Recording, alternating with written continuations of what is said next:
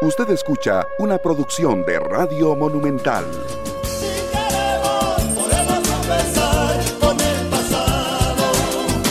Costa Rica, muy buenos días. Aquí con ustedes luego de lo que llamamos fin de semana largo, que cada vez se aprovecha mejor eh, por parte de los costarricenses. Y bueno, ahora en medio de esta, de esta tragedia que vivimos con los hermanos que han resultado y hermanas que han resultado afectados por las inundaciones, pues ojalá que se haya aprovechado de la mejor manera para ayudarles, para organizarlos, para, para que puedan avanzar en ese volver a la normalidad que en algunos lugares se vuelve muy difícil.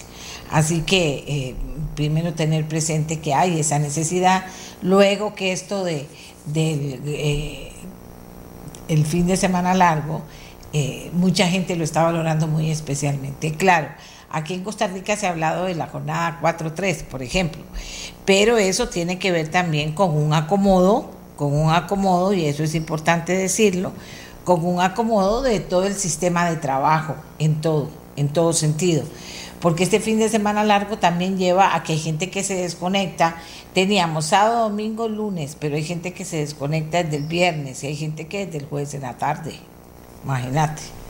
Y, eso se nota, ¿verdad? Porque depende de las responsabilidades de la gente, pues se nota cuando dice no está, no está. Anda de fin de semana largo.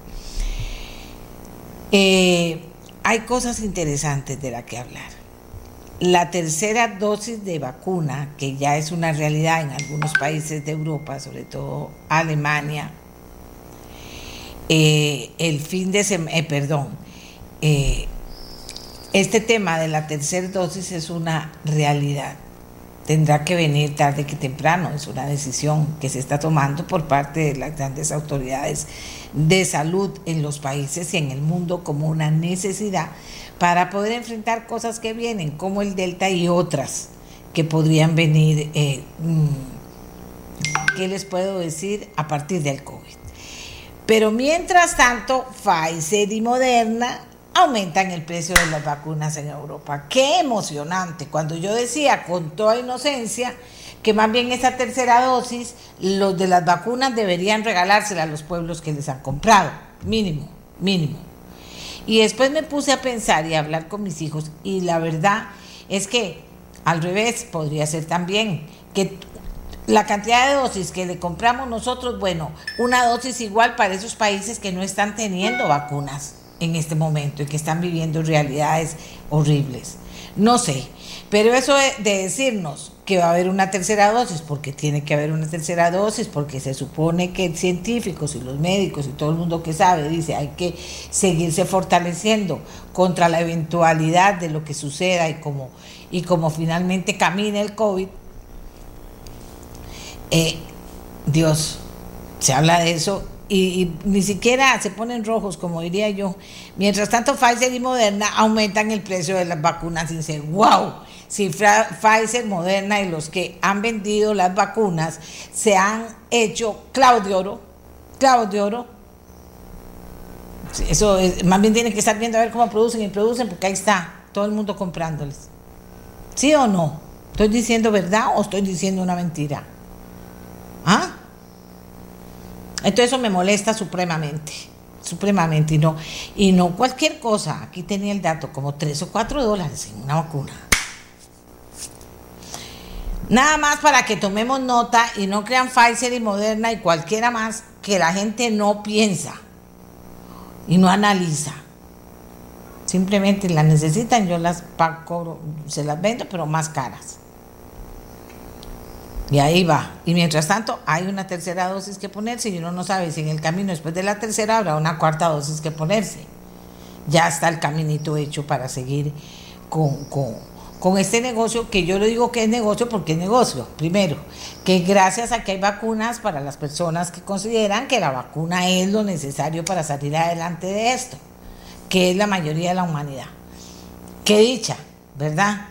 Pero también pienso que, que señores, que esto es muy duro oír este tipo de informaciones. Bueno, hay lugares en el mundo en que la gente se molesta por las medidas restrictivas. Una de esas es Francia y en Francia, Niza, se manifestaron, porque también hay que decirlo, cualquier cantidad de franceses eh, iban eh, guardando las distancias con su mascarilla y una cantidad impresionante en contra de la ley sanitaria.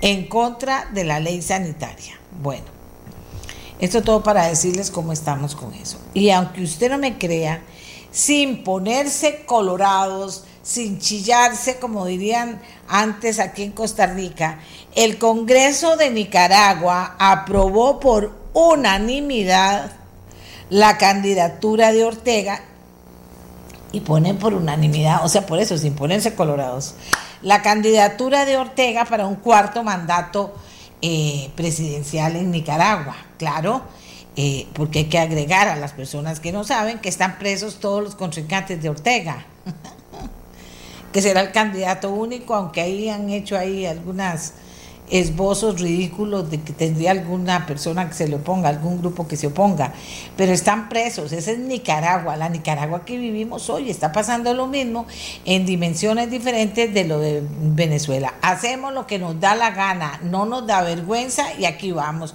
porque aquí no me quitan a mí. Dice Ortega. Y Rosario La Paz dice, sí, mi amor, y yo estoy aquí por cualquier cosa. ¿Verdad? De vicepresidenta, claro. Y esto también ofende, pero en fin, o sea, esa es la forma en que la democracia se ha, no sé, organizado en el planeta, porque pagamos millones y tenemos a gente viajando y, y, alquilando casas en otros países y todo para poder representarnos en una serie de organismos internacionales, que son millones de millones de millones de millones de organismos internacionales, se supone entre otras cosas, para que la democracia se respete en cada país que forma parte de toda esta comunidad del mundo. Y tenemos en Centroamérica, y tenemos en Latinoamérica, y tenemos en América, y tenemos en Europa, y tenemos, bueno, aquella cosa florida que se han inventado para crear una demasiado grande burocracia internacional que yo no sé qué hace. La pura y santa verdad, no sé qué hace. Pero debería eh, el mundo reaccionar de alguna manera con ese tema de Nicaragua. Bueno, ya. El Congreso nicaragüense, sin sonrojarse, aprobó por unanimidad la candidatura de Ortega para un cuarto eh, mandato eh, presidencial. Repito, con todo, porque Ortega hizo una ley, cuando vino la manifestación aquella enorme, hizo una ley, un par de leyes en las que se garantiza que el que le diga que no a lo que sea se va para la cárcel y algunos para no volver a salir. Y efectivamente ahí están en la cárcel todos partidarios. Si a ustedes les parece eso bien, Costa Rica, si a nosotros nos parece eso bien, eh, los pueblos están destinados finalmente a estar aceptando que le pongan la bota encima si acepta ese tipo de cosas, ¿verdad? Bueno, ¿qué temas tenemos para hoy? La resolución de la sala cuarta sobre las consultas presentadas al proyecto de empleo público. Tenemos algunas voces que van a analizar el tema y poner en perspectiva escenarios. Eh, una vez que la sala responde estas consultas. También tenemos un nuevo candidato presidencial, don Rolando Araya Monje, candidato presidencial del partido Costa Rica Justa, que será en la segunda parte del programa con nosotros. Y además decirles que por favor nos cuidemos todos con el tema de los resfríos, de los resfríos fuertes. Hay gente que tiene, que, que estaba vacunada y tiene COVID y está grave. O sea que esto hay que cuidarlo. Lo cual no significa, vuelvo a decir ya por, tres, por no sé cuántas veces, ¿verdad? Que no se puede convivir con el COVID. Claro que sí, si usted se cuida y si usted mantiene todos los protocolos y si al negocio que usted llega mantienen todos los protocolos y si al supermercado que usted va mantienen todos los protocolos y si a la botica que usted tiene que ir mantienen todos los protocolos y los aforos, etcétera, etcétera. Se puede. Y eso es así. Mientras tanto, ya sabemos que por decreto eh, el gobierno de la República ya se ha referido al tema de la restricción en el mes de agosto. Por, esa es la respuesta que da a todos los que estaban solicitando algunas aperturas. Dijo aquí está el decreto y aquí va por el mes de agosto, lo cual también pone a muchos sectores en una situación más difícil de la que traían hasta ahora. Bueno, tenemos más de qué hablar, pero vieron ustedes qué interesante. Este, es este, este tema de, de, empleo público tenía una gran expectativa, tiene gente que está totalmente en contra, tenía gente que está totalmente a favor y tiene personas molestas por lo que iba a pasar, que querían presionar de alguna manera a la sala cuarta, normal, normal, nada del otro mundo. Y me llamó la atención para nada más tomarlo en cuenta. Ya venía el fin de semana largo. Bueno, ese día hasta la medianoche prácticamente sesionaron los magistrados y eh, respondieron a las consultas presentadas a este proyecto de la sala cuarta. Y después vinieron cuatro días o tres días, a domingo, tres días de fin de semana largo.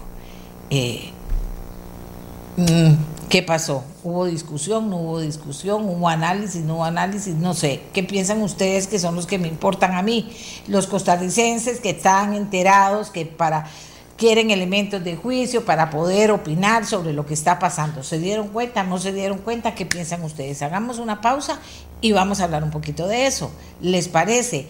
Y para motivarlo les voy a dar solo algo de las opiniones que nos han llegado sobre este tema. Esta es de un abogado eh, que dice lo siguiente. Lo más importante de la sentencia es que declaró el salario único como válido aún para las universidades y municipalidades y la Contraloría y la Caja del Seguro Social. La Contraloría tiene salario único, nada más un, aporte a, a la par. En segundo lugar, la regla de evaluación y calificación del desempeño y la posibilidad de destituir mm, funcionarios mal calificados. Otro aspecto fundamental es que por ley sí se pueden regular los entes autónomos en los aspectos salariales laborales. Es decir, que si por ley se establecen las mismas reglas de límites a los salarios, evaluación del desempeño, planes anuales, regulación del gasto. En otras palabras, es posible disminuir el gigantesco gasto público y poner orden en el empleo público. La sala consideró que el Mideplan no puede dictar directrices a las universidades, a la caja y a las municipalidades, pero si esas mismas metas son impuestas por ley, no habría ningún problema. Este es uno de los comentarios que recibimos eh, bueno, casi que al día siguiente temprano de que la sala hubiera respondido. Es del licenciado Fabián Bolio. Pero tenemos gente que va a venir a hablarles a ustedes de este proyecto, de qué es, cosa por cosa de las más importantes para que la tengamos clara y luego qué viene porque eso también es importante. Hagamos la primera pausa, Costa Rica, como siempre. Gracias por estar con nosotros. Estoy en el 84747474 para que ojalá podamos opinar de los temas que vamos a tratar en el programa. ¿De acuerdo? Ya volvemos. fuerza que cambia el latido de un corazón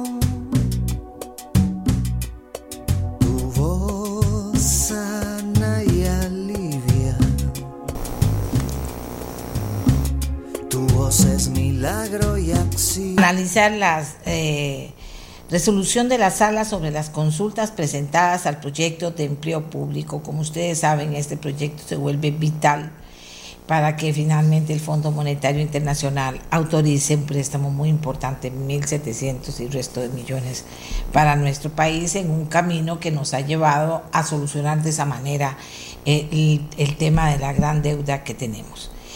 Así que vamos a analizarlo para que usted lo entienda. He leído en redes que hay gente que cree que es de una forma, gente que cree que es de otra. Y me parece que nos va a decir la gente que, que va a estar con nosotros si es tan puntual o no es tan puntual. Tenemos un abogado, tenemos a la presidenta de la Asamblea Legislativa a quien le toca tomar esto y porque esto vuelve a la Asamblea Legislativa, qué puede pasar, cuáles son los escenarios, y luego tenemos a un economista que nos va a valorar el impacto económico de estas medidas en caso de que eh, se pusieran, eh, ¿verdad? Porque todavía falta, hay un proceso que falta todavía, eh, que, nos va a valorar el tema. ¿De acuerdo?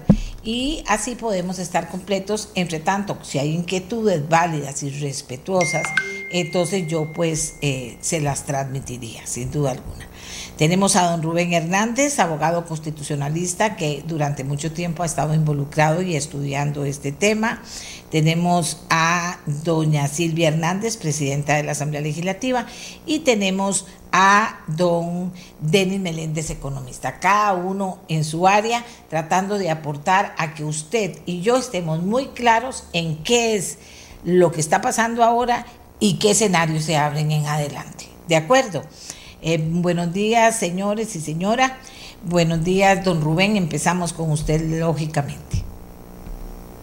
Buenos días a todos. Y bueno, para comenzar yo quisiera eh, hacer una eh, hacer una locución en el sentido de que me, me, da mucha tristeza que algunos medios de comunicación, ya sean las televisoras o las radios y los periódicos, acogen las opiniones de personas que no conocen de esta materia y lo que hacen es desinformar a la gente y obviamente estos, algunas de estas opiniones son alimentadas por algunos diputados que están en contra del proyecto y que quedaron muy mal parados al rechazarse todas sus objeciones por la sala. Bueno, hecha esta primera aclaración, debo decir que la sentencia de la sala tiene un punto vital y es que no excluyó a ninguna institución de la aplicación de la ley. Es decir, si la sala hubiera hecho una, una declaratoria de inconstitucionalidad pura y simple, hubiera dicho que el artículo 2 era inconstitucional en cuanto excluía a las municipalidades, a la Caja del Seguro Social, a la, eh, perdón, excluía, no, incluía a la Caja del Seguro Social, a las municipalidades, al Poder Judicial, al Tribunal de Elecciones y a las universidades estatales, en ese caso sí se hubiera creado un gran conflicto, eh, digamos, a nivel de, de, procedimiento legislativo. Dichosamente la sala utilizó una técnica que está en la ley de la jurisdicción constitucional y que la mayoría de los abogados desconocen, y es la técnica de la inconstitucionalidad por sus efectos. Está en el artículo 3 de la ley de la jurisdicción constitucional. ¿Qué significa la inconstitucionalidad por sus efectos? Significa que la norma no se declara inconstitucional per se. La norma sigue siendo vigente y aplicable, solo que se excluye su aplicación a determinadas categorías de personas y en determinados casos específicos, que fue justamente lo que hizo la sala en este caso concreto. Algunas normas excluyó completamente su aplicación total a determinadas categorías de instituciones. En otras simplemente excluyó la aplicación de algunos incisos, dejando eh, aplicable enteramente el resto de los incisos del artículo. Entonces esta técnica eh, tiene una ventaja fundamental y es que va a permitir que su tramitación legislativa sea relativamente simple. ¿Por qué? Porque al no declarar inconstitucional los textos, la Comisión de Asuntos Jurídicos lo que tiene que hacer es simplemente incorporar un artículo, que en este caso sería el artículo 50, que diría más o menos lo siguiente. Eh, se excluyen, por ejemplo, inciso 1, los artículos tales y tales se excluyen, eh, no serán aplicables al Poder Judicial ni al Tribunal Supremo de Elecciones. Eh, luego iría otra en relación con, las, con las municipalidades y otro en relación con la caja. En el caso concreto, las universidades tienen que hacer dos incisos, porque hay unas normas que sí excluyó directamente la aplicación a todos los funcionarios de las universidades, pero otras como los artículos 30, 31, 32 y 34 solo los excluyó respecto a los funcionarios que realicen funciones eh, universitarias sustantivas, léanse los profesores universitarios. Entonces esos cuatro artículos se excluyen únicamente respecto de estos funcionarios, no respecto del restante personal de las universidades. Entonces con este artículo, ¿qué ocurriría? Que simplemente la ley sería completamente congruente con lo que dijo la sala, porque las cosas que la sala señaló de que tenían que excluirse de su aplicación estarían ya incorporadas en el texto de la ley ese nuevo texto tendría que ir lógicamente a la Asamblea a ser votado en primer debate si se aprueba en primer debate, luego simplemente pasaría a votarse en segundo debate. Y aquí surge un tema interesante, que es qué mayoría se requiere para votar en segundo debate. En principio, y con el texto originalmente aprobado en primer debate, se requerían dos terceras partes de la totalidad de los miembros de la Asamblea porque la eh, Corte Plena, es decir, el Poder Judicial, se había opuesto al proyecto porque en su, en su criterio eh, estaba lesionando la organización y funcionamiento de ese poder. Y de acuerdo al artículo 167 de la Constitución, cuando la Asamblea discute un proyecto de ley al cual se opone eh, la Corte Plena, para ser aprobado requiere al menos el voto de 38 diputados. Sin embargo, todas las objeciones que hizo el Poder Judicial respecto a que eh, el, el, proyecto de ley interfería su organización y funcionamiento fueron acogidas por el voto de la Sala Constitucional, con lo cual las objeciones inicialmente planteadas por la Corte Plena desaparecieron. Es decir, ahora el proyecto tal y como quedará para ser votado en primer debate no contiene ninguna disposición que, eh, que en alguna forma menoscabe la organización y funcionamiento del Poder Judicial. En consecuencia, en segundo debate este proyecto no va a requerir mayoría calificada, sino simple mayoría. ¿Por qué? Porque ya las objeciones del Poder Judicial han sido reparadas a través de ese artículo 50 que debe introducirse en la Comisión de Asuntos de Constitucionalidad. Eso es muy importante porque esto va a facilitar la tramitación legislativa, porque va a ser relativamente fácil que la Comisión de Asuntos Constitucionales eh, incluya este artículo y posteriormente en, el plenario simplemente se va a hacer, se va a someter el, el, el, nuevo texto sugerido por la Comisión de Asuntos Constitucionales y luego se iría a segundo debate sin eh, mayores problemas y únicamente requeriría la aprobación de, de, de la mayoría simple de los, de los diputados presentes en el momento de la, de la votación. Ahora bien, respecto a lo que dijo la, respecto a lo que dijo la sala, hay dos aspectos que tomar en cuenta, qué declaró inconstitucional y qué no declaró inconstitucional. Respecto a lo que declaró inconstitucional, básicamente el tema central es la rectoría que establecía el proyecto original de la de Mideplan sobre todas las instituciones públicas. Esto lo desmanteló porque la sala consideró de que esa rectoría no puede ejercerse ni respecto del Poder Judicial ni del Tribunal Supremo de Elecciones, porque se viola la división de poderes, uh -huh. y tampoco respecto a las municipalidades, universidades estatales y cada costarricense del Seguro Social, porque se violan sus eh, autonomías constitucionalmente garantizadas. Los puntos, eh, además de esos puntos, ¿qué fue lo que anuló la sala? el tema de reclutamiento y selección de personal, el, el, régimen de las sanciones administrativas y el régimen de la cesación de las funciones. Vean que son asuntos que inclusive por lógica deberían pertenecer a cada institución porque son aspectos totalmente, digamos, intrascendentes. Lo importante es que la sentencia dejó a salvo los puntos neurálgicos de la, de la, de la ley, que en mi concepto son dos el salario global, el cual será aplicable a todos, todos los funcionarios eh, públicos a partir de la entrada en vigor de la ley. Y además, eh, eh, íntimamente relacionado con esto, rechazó dos argumentos que algunos diputados esbozaron. Y era que algunos decían de que el salario global solo podía aplicársele a los nuevos funcionarios porque si se aplicaba a los actuales se violaba derechos adquiridos. La sala ya dijo, rechazó ese argumento, es evidente que no hay derechos adquiridos, porque los derechos adquiridos son solo hacia el pasado, lo que no podría es modificarse el salario actual, pero sí la forma de calcular el salario en el futuro. Y en segundo lugar, el transitorio 11, que establecía que a los funcionarios que, que recibieran en este momento menos salario que lo que le corresponde a la categoría en que finalmente sean ubicados, no se les aplicaría el salario global, sino que mantendrían el salario compuesto, es decir, el salario base más cruces salariales hasta que eh, alcancen en definitiva el, el, salario que corresponde a su categoría.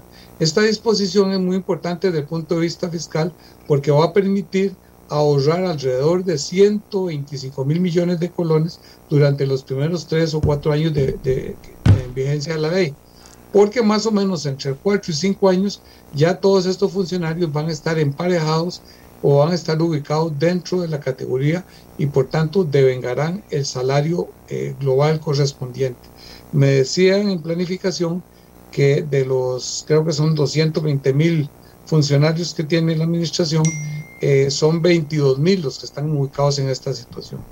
Por lo tanto, eh, este, esta disposición de la sala de declarar inconstitucionalmente válido el salario global y el transitorio 11 y, y, rechazar el argumento de que no se puede aplicar a los, a los trabajadores actuales el salario global es, desde el punto de vista fiscal, digamos, el logro más importante. Eh, la otra gran ganancia que tiene la sentencia de la sala es que vino a, a, decir que era constitucionalmente válida las disposiciones que establecen que las limitaciones del contenido de las convenciones colectivas. Ya todos sabemos que las convenciones colectivas ha sido el instrumento a través del cual a lo largo de los años se han venido creando los pluses salariales y hoy día con la, con la prohibición de que se incluyan eh, temas salariales en las convenciones colectivas, eh, se está eliminando la fuente principal de los pluses salariales y esto combinado con el salario global significa que esta alcahuetería y este despilfarro de fondos públicos se va a terminar de una vez por todas. Entonces, desde ese punto de vista, para mí es un éxito eh, la sentencia de la sala porque no tocó los puntos medulares de la ley, y simplemente los aspectos que tocó en realidad inclusive son de poca relevancia y son aspectos más bien de regulación interna de cada una de las instituciones. Y por otra parte, al, utilizar la técnica de la inconstitucionalidad por sus efectos, permite que haya una tramitación legislativa eh, muy simple a efectos de darle eh, en muy corto plazo, tanto primero como segundo debate, y además evita la posibilidad de que se requieran 38 votos para ser aprobada la ley en segundo debate. Vamos a ver, aquí alguien pregunta, ¿y las instituciones autónomas entran en la ley? Desde luego, no la sala no las excluyó. Perfecto. Don Rubén ha sido muy puntual, es más, eh, eh, había que hacerlo porque eran muchas cosas, pero entiendo por lo que leo de las personas que, que Todavía las cosas no están totalmente claras, pero todo lo que ha señalado don Rubén es lo que resulta del análisis que hace él, que conocía el proyecto desde antes y ha estado involucrado en esto, de lo que dijo la, sala.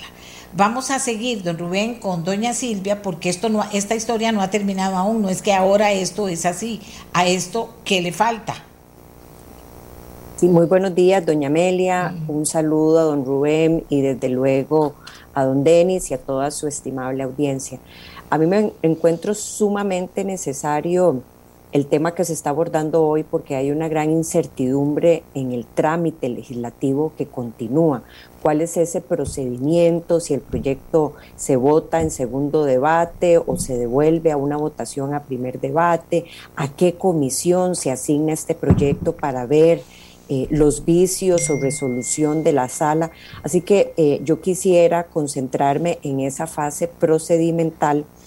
Y bueno, lo primero que hay que señalar es que la Asamblea Legislativa, el artículo 146 del reglamento de la Asamblea Legislativa, establece con absoluta claridad el trámite de la opinión consultiva. Eso nos aleja de cualquier interpretación, pero sobre todo identifica muy claramente eh, el proceso que dentro de la Asamblea Legislativa llevaría en este momento. Para arrancar, es fundamental eh, dejar claro a la ciudadanía costarricense que la Asamblea Legislativa debe de esperar esa resolución completa, esa sentencia completa, el fallo completo de la sala constitucional.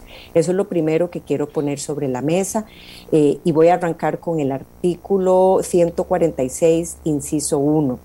Señala lo siguiente, notificada la opinión consultiva de la sala constitucional a la Asamblea Legislativa, el presidente lo comunicará de inmediato al plenario en el capítulo de régimen interno Si de la opinión consultiva de la sala resultare que no existen objeciones sobre la constitucionalidad del proyecto, su trámite seguirá el curso normal. En el caso contrario, el expediente con la opinión consultiva se remitirá a la Comisión de Consultas de Constitucionalidad por el plazo que el presidente de la Asamblea le fije razonablemente, el cual podrá ser prorrogado una única vez. Ese inciso es vital. Lo primero para arrancar es que dice notificada la opinión consultiva. Ahí no habla de un por tanto. Lo que hoy conoce la ciudadanía es el por tanto de la sala constitucional. Y hago mucho énfasis en esto porque habrá una sensación de cuando arranca la Asamblea Legislativa a conocer este trámite. No lo podrá hacer hasta que llegue esa resolución integral de la sala. Entonces hay un interés más allá de, felicitar y aplaudir esa labor titánica que yo reconozco que llevó adelante la sala, el poder también hacer una respetuosa, excitativa desde la presidencia de la Asamblea para tener esta sentencia integral en el menor tiempo posible de la sala constitucional. Además, es importante señalar que eh, esto no puede ser pasado a la Comisión de Consultas de Constitucionalidad, como lo establece el procedimiento, sin tener esa opinión consultiva. Además, este mismo artículo es muy claro en señalar que si esta comisión, que es la que tiene ahora la potestad de hacer, de revisar eh, la sentencia de la sala, la solicitud de los vicios que haya encontrado la sala, eh, si tuviese alguna duda, puede solicitar aclaraciones y por eso es que se hace, repito, vital conocer la sentencia integral. Pasado ese tema, llegado a la Asamblea, esto pasa al primer orden del día de la primera parte. Es el primer tema que estaría viendo la Asamblea Legislativa. La presidencia de la Asamblea tendría que dar a conocer esta información al plenario y posteriormente remitirlo a la comisión. Es importante señalar, como lo señala el mismo artículo 146, que la presidencia de la Asamblea Legislativa es quien tiene la potestad de asignarle a la Comisión de Consultas de Constitucionalidad el plazo que tendría para analizar lo resuelto por la falla, eh, perdón, lo resuelto por la sala. En otros momentos se ha acostumbrado, obviamente, un tema razonable para un, plazo razonable que eh, no va más allá de 15 días. Eso habrá que revisarlo para encontrar esa razonabilidad del tiempo prudente, pero además razonable para poder avanzar con este, con este aspecto. Una vez que la Comisión de Consultas de Constitucionalidad incluya eh, las modificaciones solicitadas por la sala, se hace un dictamen si es de mayoría o de forma unánime, para empezar, ese dictamen pasa al plenario igual, en el primer lugar de la primera parte. En otras palabras, el plenario de la Asamblea Legislativa se abocaría a conocer este tema inmediatamente que la Comisión de Consultas de Constitucionalidad concluya su proceso. La Asamblea, el plenario, tendría la posibilidad, por ese informe, todavía no estoy hablando del primer debate, por el informe de la comisión, de eh, hablar cada diputado o diputada hasta por 10 minutos. Pero aquí el reglamento también establece una especie de guillotina o de plazo, plazo máximo. Si este informe o dictamen de la comisión se discutiera por más de un plazo de la primera parte del plenario, entiéndase de 3 a 4 de la tarde, la presidencia tiene como máximo de darlo discutido hasta las 18 horas. En otras palabras, en el mismo día que llegue el informe o el dictamen de la comisión al plenario, ese mismo día se tendría que someter a votación. Pasada esa votación, ingresa en el primer lugar de los primeros debates, si se le hacen cambios, el proyecto de ley de empleo público. Y estaríamos de nuevo, si se le hacen cambios, si se le acogen cambios a ese texto, votándolo en primer debate, devolviendo la votación a primer debate. Recordemos que el proyecto de empleo público ya tuvo una votación en primer debate, se tendría que regresar a primer debate porque, porque se harían cambios al texto. Y posterior a eso... Eh, desde luego el segundo debate. En términos generales, muy resumidos, esta es la fase procedimental que llevaría este, esta opinión consultiva a partir de ser recibida en la Asamblea Legislativa eh, por la Comisión de Consultas de Constitucionalidad y posteriormente por todo el plenario legislativo para darle primero y segundo debate. Más allá de los intereses, quizás para resumir, de eh, si el proyecto que se ha comentado se va, debería o no de ir a otra comisión donde fue dictaminado, aquí yo sí quiero ser muy categórica y contundente que el reglamento es muy claro. Esto se trata de una consulta, una opinión consultiva a la sala constitucional de un proyecto de ley y el reglamento de la Asamblea establece que se envía a la Comisión de Consultas de Constitucionalidad. Cualquier otro mecanismo que por una decisión política se defina hacer pasaría primero por una decisión de votación de mayorías para, por ejemplo, abrir el plenario en comisión, introducir nuevas mociones o eh, establecer un procedimiento distinto. A este proyecto de ley, cuando llegue su momento de votación en primer debate, no se le podría poner mociones de ningún tipo, eh, simple y sencillamente tendría que ser discutido y posteriormente pasar a la votación en primer debate sin posibilidad de introducir nuevas mociones. El trabajo de cambios le corresponde a la Comisión de Consultas de Constitucionalidad y muy importante para finalizar, las mociones que en esa comisión se presenten solo podrán ser o solo podrán eh, ser acogidas o tener lugar en los aspectos en donde la sala haya definido algún vicio muy clara, eh, eh, doña Silvia, puede que para alguna gente se, se, vuelva complicado porque está hablando de la Asamblea, pero creo que lo dijo muy claramente y además puso los énfasis en lo que había que poner los énfasis también. Como estamos hablando de procedimiento y del proyecto, le voy a pedir a don Rubén si quiere referirse a algo de esto para luego entrar en materia del impacto económico con don Denis. Don Rubén. No, no, eh, me parece que muy claro lo que dijo Silvia y así es, eso es lo que dice el reglamento y habrá que acogerse a lo que dice el reglamento, aunque algunos diputados que se oponen lo que quisieran es que vuelva a la Comisión de Gobierno y Administración y supuestamente tratar de, de, modificarlo, lo cual no es posible. Eh, la Comisión de Asuntos de Constitucionalidad solo puede modificar eh, aquellos aspectos que la sala declaró inconstitucional. Y en este caso para mí es muy fácil que todo eso se corrige con un artículo porque simplemente como fue una inconstitucionalidad por sus efectos, simplemente lo que ese nuevo artículo tiene que establecer es cuáles normas eh, no se le apliquen a, cada una de las instituciones antes indicadas. Con eso basta, no hay, no hay mayor este no hay mayor cosa que hacer de manera que dichosamente con esta técnica usada por la sala la, la, forma de, de corregir los entuertos constitucionales va a ser muy fácil. Eh, vamos a ver, don Denis, a esta altura su aporte, por favor. Bien, muy buenos días, doña Amelia, muy buenos días, don Rubén y doña Silvia. Eh, muchas gracias por, permitirme intervenir en esta discusión y muy buenos días a todos quienes nos escuchan y nos ven.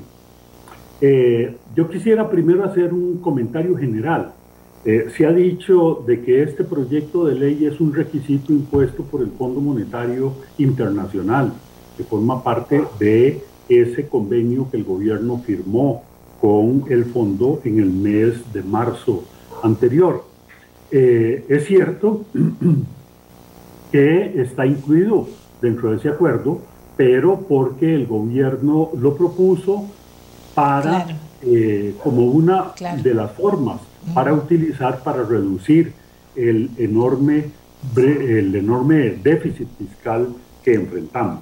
No es que esté escrito en piedra, efectivamente se puede cambiar si el gobierno eventualmente decidiera que esto no va, que por dicha a lo que estoy escuchando, pues eso no va a suceder, podría sustituirlo por otra forma de reducir el déficit fiscal. El, proyecto eh, es útil porque nos permite seguir adelante con el acuerdo ya firmado, eh, pero el acuerdo en sí mismo tampoco es que sea la mayor utilidad del préstamo que nos va a dar el Fondo Monetario Internacional, que ya efectivamente nos hizo el primer desembolso. No es por eso que nosotros estamos tramitando esto. Y efectivamente esto la gente debería estar muy consciente. Es necesario un proyecto de empleo público porque es necesario, e indispensable, poner orden en el sector público de este país y en el régimen salarial de este país. El desorden en que hemos vivido administrativamente y la competencia que se ha suscitado entre las instituciones por poner salarios más altos, supuestamente para atraer eh, trabajadores más calificados, no es para nada sano. Eh, no es, creo que incluso constitucional, el hecho de que un funcionario de la misma categoría en una institución gane muy diferente de otro que hace eh, las mismas funciones en otra institución. Esto es lo que es verdaderamente importante y es un gran paso. El segundo elemento que contiene esto y es eh, de la mayor importancia es lo que nos va a ayudar a reducir el déficit fiscal. Se había calculado que el proyecto de empleo público nos iba a reducir el déficit primario por lo menos entre un punto 6 y un punto 8% del Producto Interno Bruto durante cada uno de los años en que ya empiece a estar vigente. Eh, bueno, en este momento pareciera como que ya no es tan urgente eso porque como el Banco Central eh, modificó sus proyecciones del Producto Interno Bruto para este año de 2.9 a 3.9%, pues eso hace que efectivamente ya la relación de los salarios y la relación del gasto público con relación al Producto Interno Bruto y el déficit con relación al Producto Interno Bruto se haya reducido casi mágicamente. Mí me preocupa eso porque entonces mucha gente puede creer que ya un proyecto como este no es necesario, porque resulta que ahora ya, ya la situación está más suave. No, el proyecto es indispensable por lo que él representa en sí mismo, es indispensable porque efectivamente nos va a ayudar a lograr esa meta de reducir el déficit eh, fiscal antes de lo que eh, se había supuesto y siempre y cuando el Banco Central no esté equivocándose en sus proyecciones. Me imagino que no, ellos son quienes hacen estas estimaciones y eh, eventualmente son quienes las van a ratificar.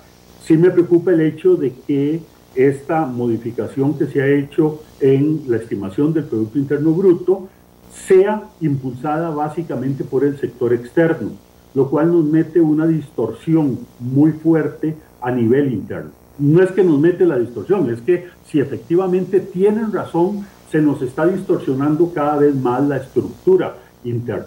Todo lo que es la producción local, que no es para exportación, sigue deprimida. Y esto significa que los salarios internos no pueden modificarse. Ojalá que los eh, trabajadores del sector público tomen como referencia el resto del sector público y no tomen como referencia el sector privado. Bueno, eh, perdón, el sector exportador. Eh, y aquí es donde hay que señalar que, como dice la gente, el diablo está en los detalles. Eh, todavía yo no he visto cómo es que se va a definir ese salario global. Todavía, bueno, y obviamente a la ley no le corresponde definir eso, pero yo recuerdo eh, cuando yo estuve en la ARECEP, que precisamente la ley establecía que la ARECEP debía regirse por un salario global Ahí sí los empleados antiguos conservaban el régimen anterior y esto se aplicaba solo a los nuevos. Pero resulta que a la hora de calcular ese salario global, que se hacía eh, pidiéndole un estudio a una de estas empresas que hacen estudios de personal, ellos eh, llegaban y hacían una comparación entre todos los salarios que se regían en el sector público. Y el resultado de eso daba salarios relativamente muy altos para la ARECEP. ¿Por qué? Bueno, porque entre otras cosas eh, decían, bueno, tal como lo establece la ley, hay que comparar con los salarios de los altos jerarcas de los bancos públicos, del Poder Judicial, de los demás ministerios y al final de cuentas eso daba unos salarios eh, muy, muy altos y que por lo menos causaban mucho disgusto. Eh, evidentemente, yo no sé, en el momento en que Mideplan nos habla, y ese dato que nos mencionó don Rubén Hernández, de que de los 220 mil funcionarios públicos, aproximadamente un 10% son los que van a quedar por debajo del salario global, a mí me preocupa porque eso lo que significa es que ya mi de plan conoce cuál va a ser la regla que se va a utilizar para calcular esos salarios. Yo no sé si ya la tienen definida, no sé si ya tienen calculados los salarios, no sé si ya tienen establecidas todas las categorías que van a imperar en todo el sector público, porque recordemos que en estos momentos hay todo un picadillo de las diferentes plazas que hay en todas las instituciones y eso va a tener que ser estandarizado en todas las instituciones para poder definir ese salario. Y la forma en que se defina ese salario va a ser importantísimo para determinar exactamente cuánto va a ser el ahorro que vamos a obtener de este proyecto de ley. Cuidado si no nos vamos a llevar una sorpresa y al final de cuentas el ahorro no va a ser tanto o que al final hasta podría significar algún aumento. Cierto que todos los que queden por debajo van a pasar un periodo mientras sus salarios se equilibran, pero evidentemente no sabemos en este momento cómo va a estar eso. Ojalá que esto se defina, esto tendrá que ser definido, me imagino, en el reglamento de la ley. Ese reglamento se las trae, va a tener que pasar un buen tiempo antes de que se llegue a establecer eso, va a pasar mucho tiempo antes de que se llegue a establecer todas esas categorías salariales y cuál es el método para definir estos, estos salarios. Evidentemente de eso va a depender efectivamente la recaudación. Pero independientemente de eso, a mí no me preocupa tantísimo la recaudación, menos con esta eh, modificación que se ha hecho en el cálculo del Producto Interno Bruto, no en el cálculo, sino en el valor que se proyecta del Producto Interno Bruto, sino que a mí me parece que esto es fundamental porque de alguna manera nos va a poner orden en el sector público. Queda algunos aspectos pendientes. Bueno, don Rubén dijo que la sala fue explícita en cuanto a que las convenciones colectivas no pueden eh, tratar ningún elemento de carácter salarial. Y ahí también eso se las trae. ¿Cómo vamos a catalogar los rubros de una convención colectiva que son de índole salarial de las que no lo son? Porque, por ejemplo, hemos sabido, bueno, las convenciones colectivas algunas establecen club de recreo para los funcionarios, algunos establecen planes médicos para los funcionarios, algunos otros nos hablan de vacaciones más allá de lo que es para el resto de los, de los funcionarios, eh, días feriados que se dan por una y otra razón. Eso, eh, está la pregunta, ¿eso es salarial o no es salarial? En buena teoría, eso es un elemento salarial, es un colateral del salario que hace que el salario sea más o menos atractivo en las instituciones. Evidentemente, ahí es donde tenemos que tener cuidado de que eso no se nos vaya a descuadrar posteriormente, porque si al final de cuentas una institución dice, bueno, yo voy a declarar la jornada de 36 horas o de 40 horas, bueno, versus otros que siguen trabajando las 44 horas a la semana, pues evidentemente eso va a tener implicaciones desde el punto de vista ya no tanto de la carga salarial. Hay que tener en cuenta una cosa. Si nosotros hacemos esta modificación en la ley de empleo público, efectivamente nos va a traer un estándar de justicia dentro de todo el sector público. Pero, eh, ¿qué va a pasar con la eficiencia del sector público? El principal problema que nosotros tenemos en el sector público es la eficiencia. Si hay salarios efectivamente que dejan de ser competitivos en el sector público y mucha gente se va por esa razón, bueno, al final de cuentas puede suceder que las instituciones se hacen más ineficientes. Consecuentemente, puede ser que nos estemos ahorrando en costos, pero en cuanto a productividad sea menor. Y eso es muy preocupante. No debe darnos la falsa sensación de que con esta ley ya eh, hicimos una modificación de la estructura del sector público. El sector público debemos modificarlo para hacerlo más eficiente y para ver cómo hacemos para que los funcionarios puedan ser debidamente reubicados entre la misma institución y entre todas las instituciones del sector público, para buscar por lo menos el lugar en donde son más útiles. Eso es un poco lo que quería comentar. No, no, muy bien. Muchas gracias, don Denis. Don Rubén, de, un cierre, usted tiene que retirarse, pero aquí me están diciendo que el inciso 4 del artículo 146 del reglamento indica que según el acuerdo que tome la Asamblea, el proyecto de ley entrará en el orden del día de la comisión o el plenario en la sesión inmediata siguiente a la votación del informe. Es decir, la comisión de consultas, de acuerdo a esto, sí podría en su informe recomendarle enviarlo a comisión. Si lo envía al plenario, entonces aplica el inciso 5. Dice, el proyecto ocupará el primer lugar en el capítulo de primeros debates si se hubiere modificado su texto. En caso contrario, el primer lugar en el capítulo de segundos debates del orden del día. Se, ¿Cómo ve esto? Que no lo quiero dejar en el aire, esto, don Rubén. No, no, eh, eso, esos son para los casos en que la declaratoria de la sala es sobre artículos específicos, que es muy complicado y hay que rehacer el proyecto y lógicamente se envía a, la comisión correspondiente, ordinaria correspondiente,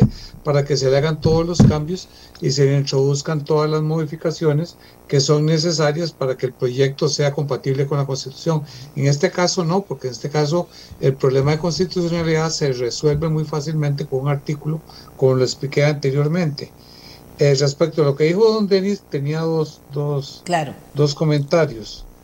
Eh, uno es que eh, la norma que establece eh, la prohibición de que se incluyan aspectos salariales en las convenciones colectivas también indica que no se pueden establecer cláusulas que de manera directa o indirecta eh, tengan una incidencia sobre el gasto público. Con lo cual, lo que don Denis estaba, digamos, la, la reticencia que él tenía, eso está dichosamente resuelto en ese, en ese, en ese punto. Eh, me parece que eso es muy importante. Y el tema de la eficiencia, estoy totalmente de acuerdo. Esta ley es simplemente, digamos, un, una parte de, de, lo que debe ser una reforma del Estado. El tema de la eficiencia, mi concepto se hubiera resuelto muy fácilmente con una norma que yo propuse en la comisión, pero que no fue acogida, que es la recertificación quinquenal. Esa es la forma de resolver el tema. Así lo han resuelto Japón, y, Taiwán, por ejemplo, que son todos de los lugares en que la administración pública es más eficiente. Con una simple norma que establezca la recertificación quinquenal, el tema de la eficiencia quedaría sustancialmente resuelto. Desgraciadamente no fue acogido por la comisión.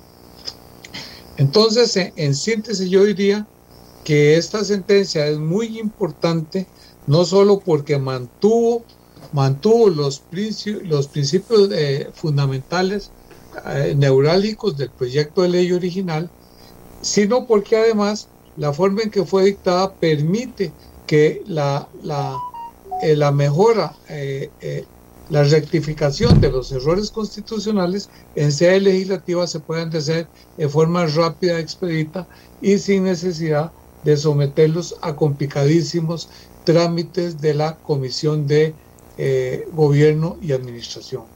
Por tanto, es de esperar que una vez que llegue la sentencia de la sala a la, Asamblea Legislativa, este proyecto en menos de un mes pueda haber recibido ambos, ambos este, debates y sea finalmente, se convierta finalmente en una, en una ley de la República, que es muy importante para mí es el primer paso que se debe dar hacia una verdadera reforma del Estado. Quedan todavía muchos aspectos que, reglamentar, pero se debe comenzar por algo.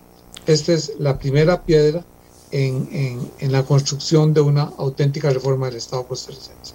Muchas gracias, perdonen, pero tengo que... claro, claro. Eh, eh, a usted, a usted, don Rubén. Doña Silvia, de cierre, ¿qué nos aporta esta hora? Sí, doña Amelia, dos asuntos muy brevemente. Primero, insistir en que el 146 del reglamento de la Asamblea Legislativa habla del trámite de consultas a la sala constitucional. Y ahí, eh, cuando usted le preguntaba a don Rubén sobre el inciso 4, de si va a una comisión o al plenario, siempre, siempre se está refiriendo a la comisión de consultas de constitucionalidad. En otras palabras, a modo de resumen, si la sala no hubiese encontrado ningún vicio, como sucedió, por ejemplo, en la reforma fiscal, esto pasa directamente al plenario legislativo para tener una votación. En este caso, estamos al tanto de que por lo menos en la información ya dada a conocer por la sala hay algunos ajustes de exclusiones fundamentalmente en aspectos de autonomías y división de poderes que deben de cambiarse en donde la sala encontró vicios. Es por eso que pasa reglamentariamente a la Comisión de Consultas de Constitucionalidad. Ahí eh, el reglamento establece que si se le hacen modificaciones como en principio parece debe suceder para acoger este tema resuelto por la sala, una vez que se tenga la sentencia integral, eh, envían un informe al plenario que primero se conoce y posteriormente se devuelve a votación en primer debate. Y ahí después seguiría el trámite del segundo debate. El segundo aspecto es importante señalar con lo que ha hecho énfasis don, Denis, que me parece vital, es eh, que la sala de lo que se conoce en el por tanto, como ya lo señaló don Rubén, en donde no encontró inconstitucionalidades en convenciones colectivas, tampoco en poder tener una ley marco de empleo público general para todo el aparato estatal, eh, salario único y global, un tema del que no se ha hablado, que es la evaluación del desempeño. Ahí en el por tanto uno puede eh, anticipar que o percibir que no se encontraron problemas de inconstitucionalidad en esa potestad que se tendría de hacer evaluación del desempeño y sobre todo que no se encontraron vicios en el procedimiento que siguió este proyecto de ley. Recordemos que a diferencia de otros momentos en temas complejos, como vuelve a ser un ejemplo la reforma fiscal, se siguió un proceso abreviado, que simplificó de alguna forma tiempos y trámites. Este proyecto de ley no tuvo ese tipo de procedimiento legislativo. Y por eso es que se ratifica lo que ya esperábamos de que no se encontraran vicios procedimentales que ahí sí obligaría, dependiendo del momento del vicio del procedimiento, probablemente tener que devolverlo a la comisión dictaminadora que vio este tema. Pero en eso la sala ha sido muy clara de no encontrar un vicio y es mucha de esa labor que le correspondió a la presidencia de la Asamblea Legislativa anterior. Finalmente, la sala también señala o, deja incólume los transitorios que tiene este proyecto de ley. Y esos transitorios son casualmente a los que hacía referencia don Denis. ¿Qué pasa con salarios que estarían por debajo del salario único o que estarían por encima del salario único que defina en esas categorías o familias de puestos Mideplan. Eso nos hace pensar que a manera de un tiempo razonable, máximo de 10 años, toda la administración pública estaría sometida a una ley marco general de empleo público y eso también es fundamental. Concluyo señalando que el aspecto del reglamento por parte de Mideplan eh, no es un tema menor. Don Denis ha puesto eso sobre la mesa y yo quiero hacer énfasis. Ese reglamento no puede empezar a trabajarse eh, de aquí a 18 meses y poco se ha escuchado del Ministerio de Planificación sobre cuánto está avanzando en ese reglamento que está desde luego muy vinculado a uno de los aspectos prioritarios detrás de este proyecto de ley, pero no así el único, que tiene que ver con temas de rendimientos.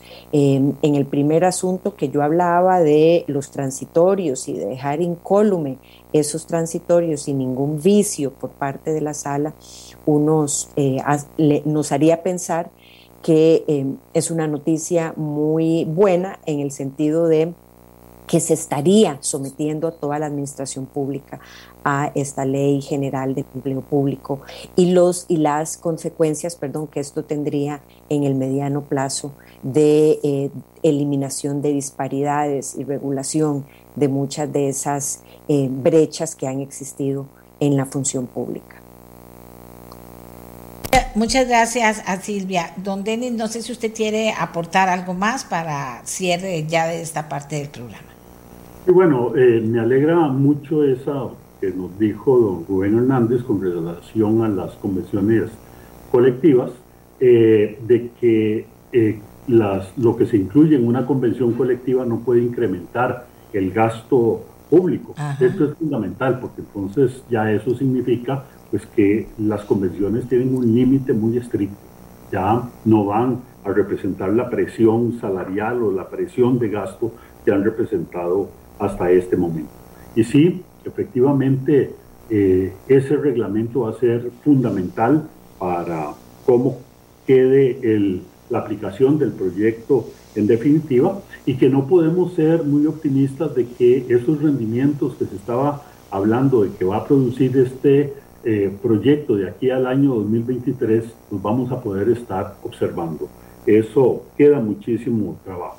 Nada más, pues quiero hacer un reconocimiento muy especial a los señores diputados porque en este proyecto al final de cuentas se lucieron y lograron sacar algo dentro de lo posible que se puede que se puede hacer algo muy bueno. Y la sala constitucional, a pesar de que yo me dejé llevar inicialmente por lo que publicaron eh, algunos medios de prensa, eh, de que creí que habían hecho un gazapo y habían declarado inconstitucional el proyecto, veo que no es así y que al final de cuentas hicieron un trabajo eh, muy estricto y muy bueno y consecuentemente tenemos este proyecto. Así es que mi felicitación para los diputados, mi felicitación para eh, la sala constitucional por el trabajo realizado hasta ahora. Esperemos a ver qué hace Mideplan y esperemos a ver quién va a quedar como rector del el tema salarial.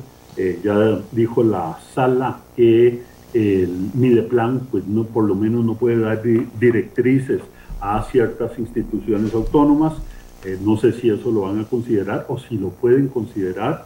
Recuerdo que don José Joaquín Arguedas en este mismo programa una vez nos dijo que él consideraba que eso debía estar en manos del servicio civil. Claro, otro servicio civil, no el que tenemos en este momento, pero que debía ser un ente totalmente separado del el sector público. Así es que pues eso es lo que, lo que considero y lo que tengo que, aportar al respecto. No, muchas gracias a usted, don Denis, a doña Silvia, a don Rubén por los aportes, que al final es un programa que, que empieza con toda una discusión que podría llevar después a, a seguir con el tema. Por el momento los despedimos a ellos, les agradecemos, les agradecemos a ustedes sus opiniones. Vamos a hacer la pausa y volvemos con Rolando Araya Monge, nuevo candidato presidencial, esta vez por el partido Costa Rica Justa. fuerza que cambia el latido de un corazón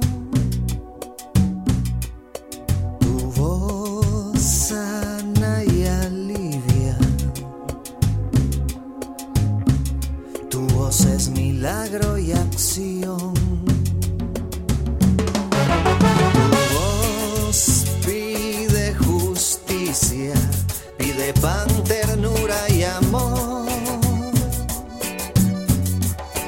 Tu voz... Amigos, eh, gracias por todos los comentarios que se nos han estado llegando y por eh, la atención que prestaron a este primer tema. Tenemos ahora un segundo tema. Eh, don Rolando Araya Monjes, candidato presidencial del partido Costa Rica Justa. Ya ustedes lo conocen, don Rolando viene de participar en una que les puedo decir, un ejercicio democrático dentro del Partido Liberación Nacional, ha estado expuesto en los medios por mucho tiempo, pero yo quería rescatar en esta presentación lo que fue la última encuesta de estudios políticos que nosotros presentamos en este programa, y lo voy a leer rápidamente. Los primeros datos interesantes, esto no lo digo yo, es un análisis que hacen eh, los señores de la encuesta. Los primeros datos interesantes se sacan de la evolución de intención de voto hacia don Rolando de marzo al último estudio antes de la convención liberacionista. En marzo todavía estaban vivas las candidaturas de Antonio Álvarez, Guillermo Constella y Fernando Zamora. En conjunto esas candidaturas representaban un 33% de las personas decididas a votar y con candidatos definidos en el Partido Liberación Nacional. Una vez que los tres le dan la adhesión a José María Figueres, don Rolando logra sumar un poco más de la mitad, un 17% en total de ese voto. Pero lo interesante es que en el caso de personas no liberacionistas, los tres que se retiraron eran un 29% de los votos y de ese grupo Rolando Araya se llevó alrededor de un 21%. También interesante que para que se dieran los resultados de la convención, como al final se dieron, el mix, dice, de votantes apunta a 55% liberacionistas y 45% no PLN. Y este dato es relevante para empezar a perfilar a don Rolando como candidato y ver si esos números se le sostienen. La evolución de conocimiento, opiniones favorables, desfavorables, y saldo de favorables menos desfavorables se ha mantenido estable desde abril a pesar de la convención y de su salida del Partido Liberación Nacional. En cuanto a su potencial de apoyo en primera ronda, no en uno contra uno, que no hemos medido aún, vemos que don Rolando tenía en julio del 2021 un potencial de hasta un 21% de la gente, que indica que votaría por él. Un 11% no tendría dudas de votar por él en primera ronda y un 10% lo habría condicionado. Vamos a ver, en números electorales del padrón del 2022, donde tendremos cerca de dos y medio millones de votos válidos, don Rolando tiene a nivel de estrategia un primer grupo de aproximadamente 275 mil votos, a los que puede conquistar sin mayores condiciones, y otros 250 mil en los que depende de la oferta electoral. El punto a recalcar, dicen los que realizaron el estudio, es que con los números que viene marcando hasta julio, se coloca en un grupo junto con Fabricio Alvarado, Linet Saborío, José María Figueres y José María Villalta, que son los de mayores posibilidades de pelear el pase a la segunda ronda. Cuando se perfila dónde es que don Rolando tiene ese apoyo, podríamos mapearlo, que en el, eh, bueno, ahí viene todo el mapeo, y dice, eh, eh, pero nos vamos a quedar aquí, eh, con don José María Villalta y con José María Figueres, que son los de mayores posibilidades de pelear la paz, el pase a la segunda ronda. Es en este, en este panorama en que don Rolando Araya anuncia que él va a buscar casa para irse de Liberación Nacional, lo dice. Y entonces nosotros eh, finalmente vemos la semana pasada que tomó la decisión, que fue en el partido Patria Justa, Costa Rica Justa, perdón, Costa Rica Justa, en el que toma, eh, el, que él nos va a contar, él lo buscó, a él lo buscaron, porque ese partido, que es Patria Justa. Para comenzar, don Rolando, eh, hice esa presentación que, me que considero que podría, considero que podría ser importante porque la gente lo conoce. Sin embargo, si usted cree que quiere decir algo, le dejo el inicio para que muy puntualmente, si quiere decir algo de Rolando Araya, o si entramos de una vez en materia sobre qué, qué, es esto de Costa Rica Justa, quién lo buscó, usted lo buscó, por qué en Costa Rica Justa, que me parece que sería un buen punto de arranque. Muy bien, perfecto, Amelia. Mm, muchísimas gracias por la oportunidad que, que usted me brinda. Eh, yo quiero antes de, de contarles lo que, ha pasado en las últimas semanas, en la búsqueda de acuerdos con diferentes opciones que se me presentaron, eh, decir lo siguiente, para que quede claro. Eh, yo reconocí el resultado electoral la propia noche del 6 de junio. Eh, con todo y que en las siguientes horas empezaron a llegarme informaciones sobre irregularidades en el proceso, yo decidí no recurrir a ese expediente y ni siquiera pedí que hubiera recuento de votos. Eh, José María Figueres me llamó, me dijo que vendría a mi casa, lo recibimos en la casa con, con café y bizcochos y yo contento, resignado, no gané, no salí mal, pero no gané. Y, y, era una conversación para ver en qué estábamos coincidiendo y en qué no coincidíamos. Él pensaba que coincidíamos en más cosas y no es así. Lo cierto es que aún así se mantuvo en un nivel de cordialidad, de respeto, yo con la seguridad de que pues iba a poder jugar en el equipo de la campaña y poder estar en el, eh, este, con una posición de poder en el gobierno. Para eso me metí, para eso peleé la candidatura presidencial. Este, esto, esto no es un convento, ¿no? aquí es una lucha por Y bueno, yo lo planteé rápidamente en la segunda conversación y ya ahí empezaron a, a ponerse las cosas más difíciles porque empezamos a encontrar diferencias en una estrategia frente al problema que yo considero más grave que tiene Costa Rica, no el más urgente, pero el más grave, que es la crisis política que estamos viviendo, que está fundada en una crisis moral espantosa. Bueno, ya empezamos con, diferencias.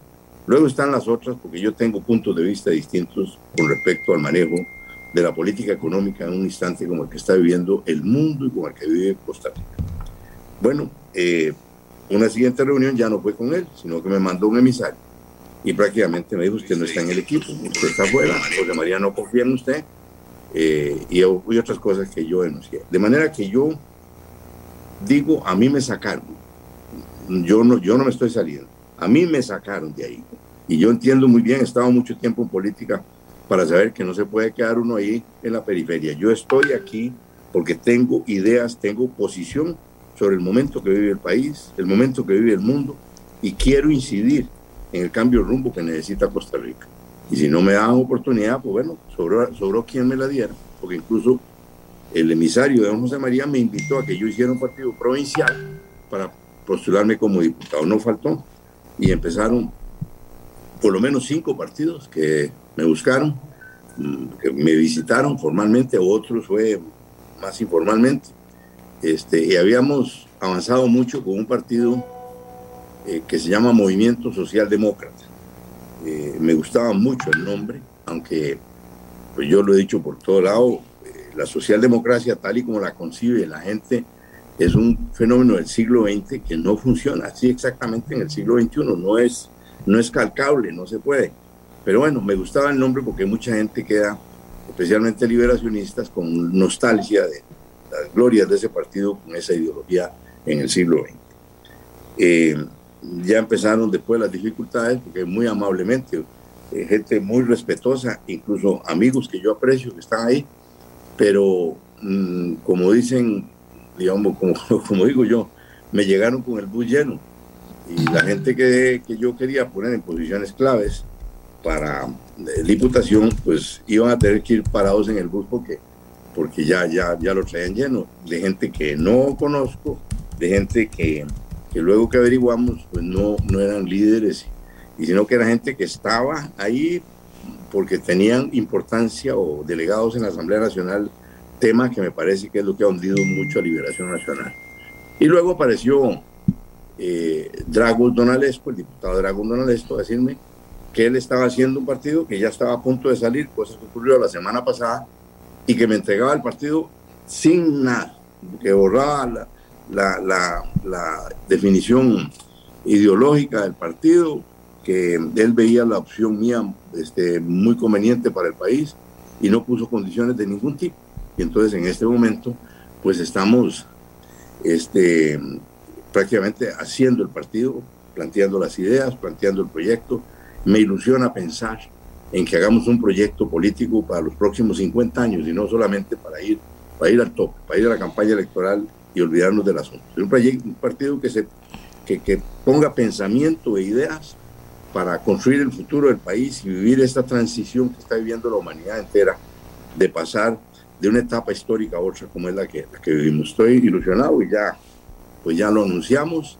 En esta semana están convocando para algún día de esta semana la Asamblea Nacional para limar los detalles que pidió el Tribunal Supremo de Elecciones en materia estatutaria y para designarme a mí como candidato a la presidencia.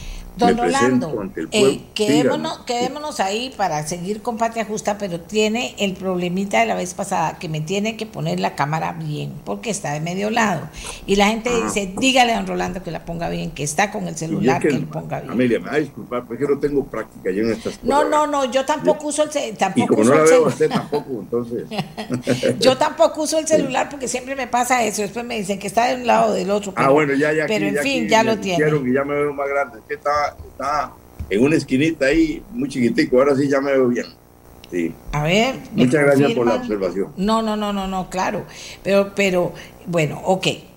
Entonces, llegamos a Patria Justa, dice usted, vamos a recapitular, dice usted, ellos me, me llamaron, eh, Costa Rica Justa, ellos llegaron, me llegó a buscar eh, el señor Drago Dolanescu y me lo puso a la orden. Porque don Rolando, eh, la primera, ha habido muchas reacciones de todo, una gente es que que dicho, otra gente es que fatal, otra gente es que se fue para la extrema derecha y otra gente que, bueno, eh, resulta, y también el tema de el partido de Dragos, de Dragos eh, Dolanescu. Resulta que el tema parece que no fue así, que usted está ahí, pero después de haber hablado, de que le ofrecieron algo, de que usted lo aceptó y de que cuáles finalmente fueron las condiciones que usted acepta y que usted y por la cual usted decide eh, quedarse en Costa Rica justa y seguir adelante como su candidato a presidencia. No, la única sugerencia es la diputación para una de, sus de uno, uno de sus eh, dirigentes por la provincia de Alajuela que pues, eh, estamos conversando sobre eso. Lo demás, nada. Bajaron de la página las declaraciones ideológicas y lo que tenía. Ahora el que va a decir a dónde va ese partido soy yo y eso ellos y estuvieron anuentes o me lo ofrecieron. Usted pone las ideas, usted pone el proyecto, usted pone las diputaciones, usted pone los vicepresidentes, este, sin ninguna condición. Bien, ahora vayamos entonces al tema de derechas, izquierdas, centro, arriba, socialismo, izquierdismo, derechismo, o sea, ¿cómo entonces va ese Costa Rica Justa que están haciendo con Rolando Araya, dice usted, a la cabeza y con el apoyo de ese partido? Eh, eh, ¿Qué va a significar dentro del campo de las ideas, por decirlo de alguna manera, hacia dónde va y cuál va a ser el sustento de ideas que lo respaldan? Muy bien. Eh, anoche justamente tuvimos una reunión del pequeñito comando que me ayudó a mí en la campaña, en la convención. Ya invitamos a Dragos, él estuvo ahí presente. Y uno de los temas fue la, la declaración, digamos, ideológica y lo que el tribunal pide, que ahora parece que hay que poner un programa de gobierno. Pero yo quiero que, que vamos a redactar un pronunciamiento eh, de principio eh, Amelia, para empezar, las ideologías tal y como las conocimos en el siglo XX es un pantalón muy corto para este, esta humanidad que se hizo tan grande. Y el mundo es demasiado complejo para que ideologías tan simples y tan rígidas como las del siglo XX puedan servir en un mundo tan complejo y tan cambiante como el siglo XXI y en el mundo que estamos viviendo. Y entonces, eh, poniendo los radares, se está produciendo en este momento un cambio y es justamente lo que yo quiero ofrecerle a Costa Rica. Eh, ustedes seguramente me oyó hablar de la economía virtual en, la, en los debates. Bueno, eso lo vamos a explicar porque eh, el mundo está pasando por un tránsito. Usted podrá tomar nota de que apareció Uber, que es un fenómeno absolutamente nuevo, que Uber es una empresa de taxi la más grande en el mundo y no tiene un solo taxi apareció Airbnb, que tiene, es la empresa hotelera más grande del mundo y no tiene un solo cuarto de hotel. y está empezando a, a aflorar la generación distribuida, donde en lugar de grandes generadores va a ser cada casa. Entonces vamos a entrar en un mundo de, de pequeñas iniciativas a lo que le llaman la economía colaborativa o la era colaborativa. No sé si tendremos chance de hablar de eso ahora. Y nos inclinamos porque este sería, digamos, eh, un nuevo afloramiento de, de principios o de ideas que rescatan la idea de que el sentido que tiene la política es servir, luchar por los que no tienen, buscar por la igualdad, buscar por la fraternidad, lograr la abundancia material, pero ya no pensando en el estatismo que caracterizó a la socialdemocracia en el siglo XX. Estamos construyendo eso. Eh, dos personas me están asistiendo en este momento para revisar los papeles que ya yo he escrito. Uno de ellos es Walter Coto y el otro es Ricardo, eh, Ricardo Castro, que son los que me están ayudando a corregir los papeles que, que habíamos trabajado en la convención. Bien, entonces, más allá de ideología, eh, eh, una propuesta en la que están trabajando para presentársela a los costarricenses. Don Rolando, uno de los grandes temas, por eso leía cuál había sido el desempeño suyo en las encuestas en los últimos meses para que la gente lo ubicara, ¿verdad?, en este momento.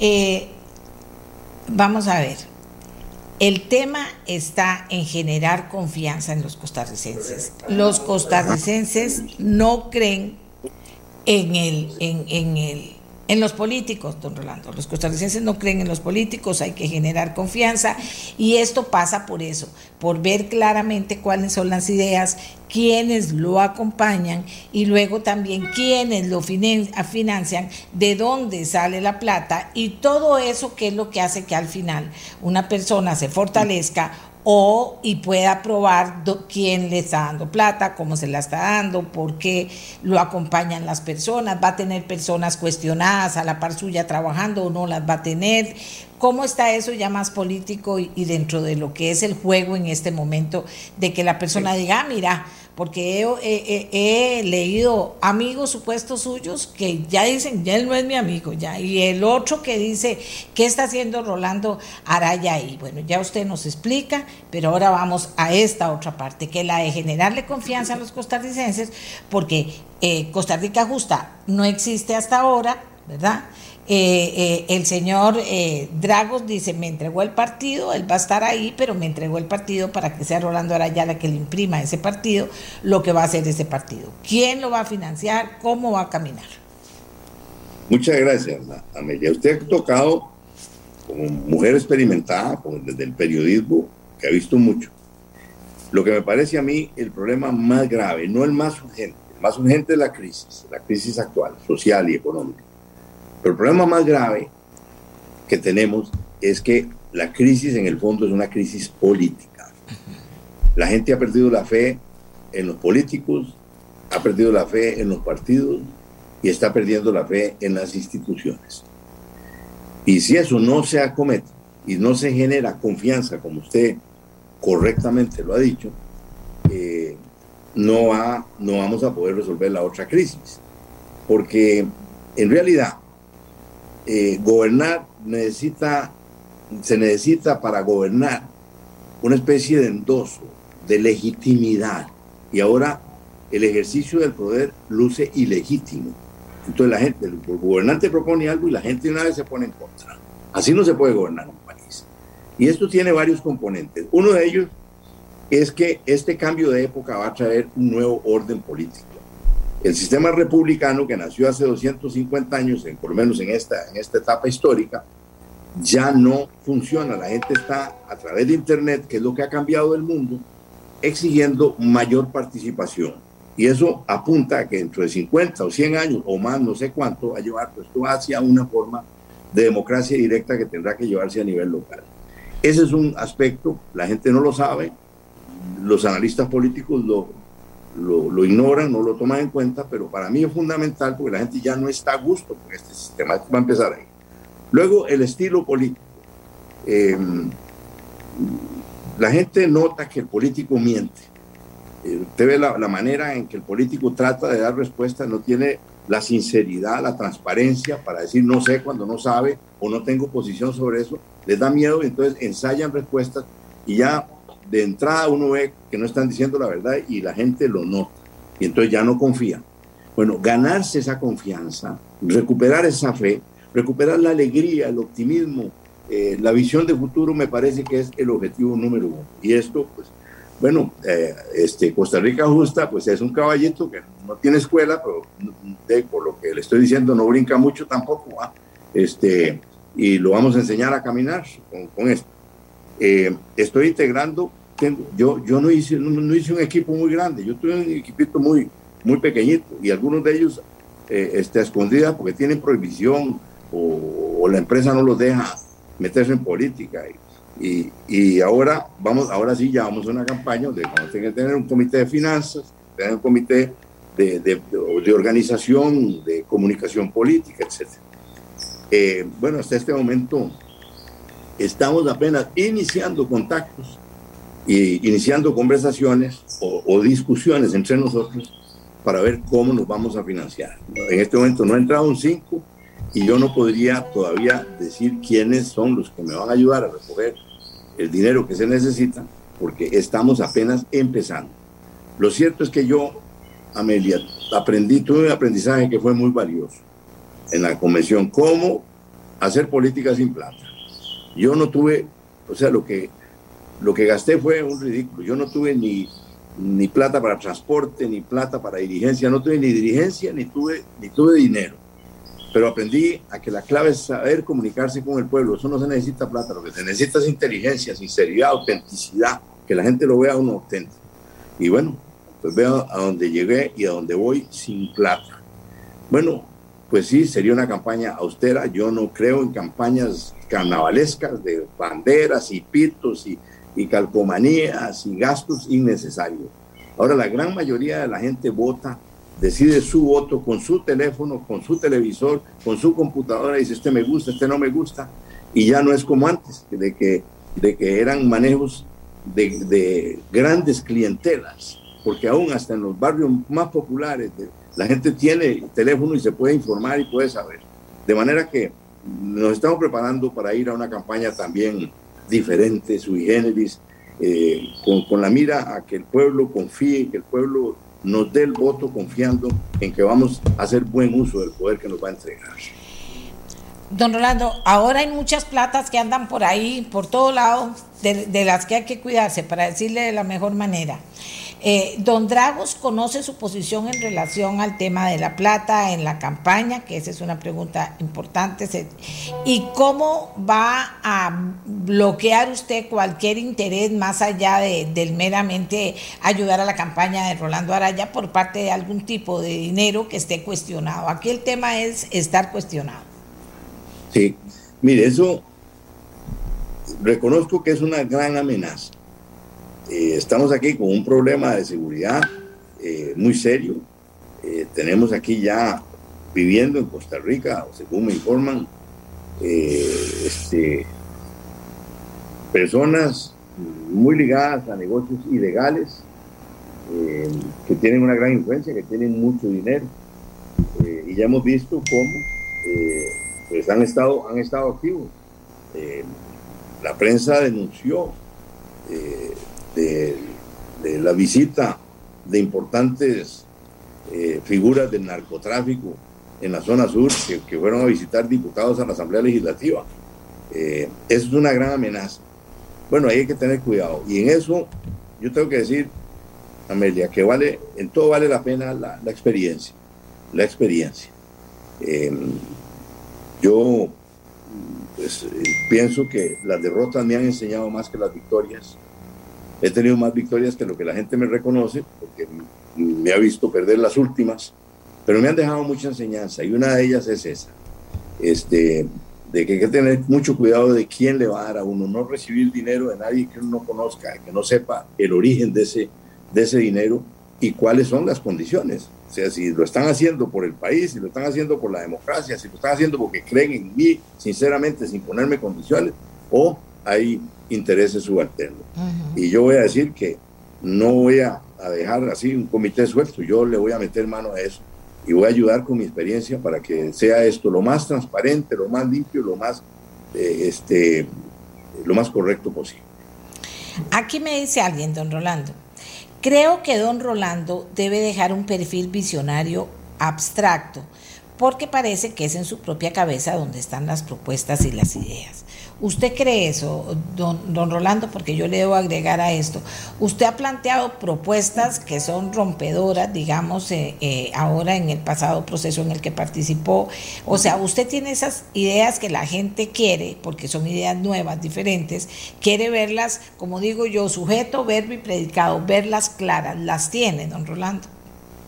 Aterrizadas. a eh, ver, ¿cuáles? Lo que me tiene metido en esto, Amelia, porque vea pues yo me fui de liberación hace, no sé, desde el 2008 y no pasé de canchas abiertas, no me fue bien. Yo intenté llevar un nuevo planteamiento y no, no, no me fue. Y ahora al ver esta crisis regreso a liberación porque encuentro que era el partido, el único partido que, que tiene una estructura, que tiene, digamos, eh, digamos que tiene un espacio para discusión de, de ideas. Bueno, eh, pero llego yo con un planteamiento novedoso y les digo con toda franqueza que no se puede construir el siglo XXI. Las, las ideas socialdemócratas eh, hicieron, hicieron un enorme beneficio en el siglo XX. Eh, Octavio Paz decía que el siglo XX va a pasar a la historia como el siglo de la socialdemocracia. Pero eso fue de cara a la segunda revolución industrial. Esas ideas no funcionan en el siglo XXI de cara a la cuarta revolución industrial, a la sociedad que llaman ahora más técnicamente 4.0. Eso no funciona. Entonces, yo le confieso que tengo una pasión por plantearle a Costa Rica estas nuevas ideas, porque estoy muy convencido de que el problema que estamos teniendo es que no nos estamos dando cuenta de lo que muere y menos de lo que nace. Y yo estoy muy atento a eso. Sin embargo, yo tengo que tener un gran cuidado, Amelia, aquí también, porque en el pasado eh, desde muy joven, habiendo sido formado por personas muy intelectuales, mm, yo creía que yo podía ganar si le decía a la gente, si, yo lucía como el que más sabía, el más inteligente, el más culto, el más informado, y yo me presentaba a debates con un largo magazine que no había nada que me preguntaran que yo no pudiera contestar. Y la gente no se fía tanto en eso. Eso es una cosa de, de cuál idea, cuál propuesta es, mm, digamos, impacta a sectores muy minoritarios de la clase política. El pueblo se fija si uno es sincero, si uno es honesto, si uno es valiente, si uno es transparente, si uno es amable, si uno es simpático, si uno es, eh, digamos, agradable. Y la gente vota por, más por emociones que por ideas. Eh, las ideas están, digamos, subyacen, pero yo no voy a cometer el error de poner eso ahora por delante. Y yo, como no tengo miedo de enseñar nada en mi vida, yo he cometido errores sobre los que puedo dar la cara. Este, yo prefiero que me conozcan a mí, a mí personalmente, y que, y que confíen en mí, porque ya el, exhibirme como un intelectual, eso no me sirvió en el pasado y yo no voy a hacerlo, no voy a, a puntualizar en eso en esta campaña. Don Orlando, pero cuando usted habla de que se va a sentar su equipo a elaborar un programa, es precisamente a eso, a detallar esas ideas, el cómo, el con qué, pero a detallar esas ideas. Sí, eso es así, eso es así, y las vamos a poner de una manera simple, simple, que invite a leerlas. Mire, yo estaba muy orgulloso del programa de gobierno que hice en la campaña del 2002. Y un día de esto lo estuve ojeando. Digo, ¿cuánta gente ya yo no dudo que haya mucha gente que haya votado por mí porque leyeron eso. Nadie lo leyó, a nadie le importaba. O sea, no es ese el, punto. Aquí es saber escoger cuáles son los temas, porque entre las cosas nuevas, Amelia, es pasar de un mundo de, gavetas, un mundo de, división, este tema, lo económico separado de lo social, lo social separado de lo ambiental, lo ambiental y lo político, que en gavetas, cada gaveta por aparte, no hay un solo problema, uno solo, que los une a todos. Explicar eso va a requerir, digamos, una inteligencia, va a requerir una sabiduría para poder decir en simple cosas que son complejas. Y bueno, por un acto de responsabilidad para los que quieran entrar a formar parte de este movimiento, pues deben tener eh, dónde leer qué es el pensamiento nuestro. Pero la campaña no va a ser exactamente sobre la base de, de enfatizar ese documento, sino la traducción que le haremos al pueblo de qué significa esto para la inmensa mayoría de la gente que está, eh, está afectada en el país. Los, el millón y medio de pobres que tenemos ahora, este, el, medio millón de, de, personas que perdieron el empleo hace, hace, eh, en, en, esta crisis de la pandemia. Decirles cuáles son las cosas concretas y no divagar mucho en lo abstracto, en lo complejo, en lo ideológico, en lo filosófico. Este, pues yo no, no rehuiré el tema, porque usted sabe que pretendiendo, como he pretendido en mi vida, eh, ligado a grandes figuras a escala mundial, de lo cual estoy muy orgulloso, este, en algún momento me hice la ilusión de ser un gran maestro. Y aunque soy profesor y soy educador, pues ahora me contento con decirle, si no logré ser un gran maestro, por lo menos soy un gran estudiante. Y aprender a comunicarme con la gente con un poquito más de humildad que lo que hice en el pasado. Aquí dice unas personas que están aquí opinando. Creo que Rolando fue el gran ganador de la convención en el sentido que logró colocarse como una opción, condición que no tenía hace como un año. Hay que ver si se mantiene. Por otro lado, los votos que obtuvo fueron sin estructura, salieron solos. Creo que lo de Costa Rica justa en el gran grupo de indecisos, que es el que decide no le suma ni le resta. Eso es lo que está diciendo la gente. Dragos es muy desconocido fuera del grupo de los que seguimos la política. Queda rolando en el grupo de candidaturas que son las más, cuyas fortalezas y debilidades serán propias. Candidaturas del PLN, candidaturas del PUSC y del PAC sumarán y restarán por partido también, dice esta persona. Y yo le quiero agregar a los que dicen, la obsesión de Rolando Araya ha sido ser presidente. Y ahora ahí está, por esa obsesión, sin importar, y eso me parece que tengo que preguntárselo para que usted responda, sin importar el, el color eh, o, la la ideología derechista que puedan tener quienes lo puedan acompañar, si el partido eh, Costa Rica Justa al final podría eh, tener mucha gente que fuera de esa ideología que no les gusta a los que hasta ahora han apoyado a Rolando Araya. Eh, es una obsesión, es obsesivo, siempre ha tenido la obsesión de ser presidente. Bueno, usted los ha leído, estoy segura. Usted me abrió mucho el abanico. sí, sí, sí, pero es la misma cosa, es lo mismo, sí, sí. es una. Bueno, vea, lo primero es que yo estimo, viendo encuestas, que más o menos hay un 75%, así, grosso modo, de gente que ya no tiene partido, que vota por la persona y no por el partido. De manera que yo coincido con los que dicen de que por ahora, por lo menos, el partido que he escogido, no me gustó el nombre tampoco, pues no me va a agregar mucho, ni me va a quitar. Un partido nuevo, un caballito nuevo que nunca, nunca ha salido a la calle. A ver, con ese vamos a ir. Y entonces, ¿cómo se compone eso?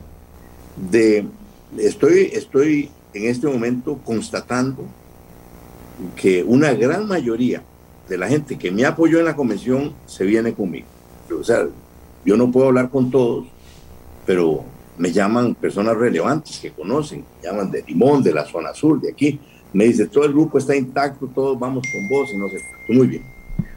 Después, eh, ya fuera de liberación, le resulta fácil a gente que fue liberacionista hace dos campañas, tres campañas, todavía están activos, mmm, apoyarme sin tener el freno de regresar a un partido que, que, repudiaron.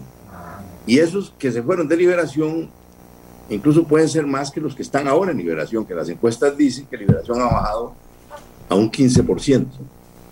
Y, y pues, este era un partido que en el siglo XX no bajó nunca del 40%, nunca. La primera campaña que bajó del 40% fue en la mía cuando yo perdí con Abel Pacheco, que saqué el 31%, eso producto de una división que provocó Ton Solís, pero lo que fuera, eh, ahí empezó, ahí empezó el problema.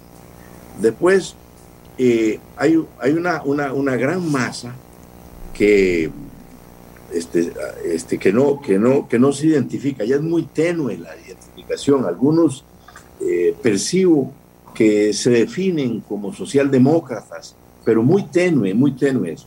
La gente anda buscando, la gente está confundida y necesita un líder que, eh, que les, eh, digamos, que les provoque confianza, fe, ilusión.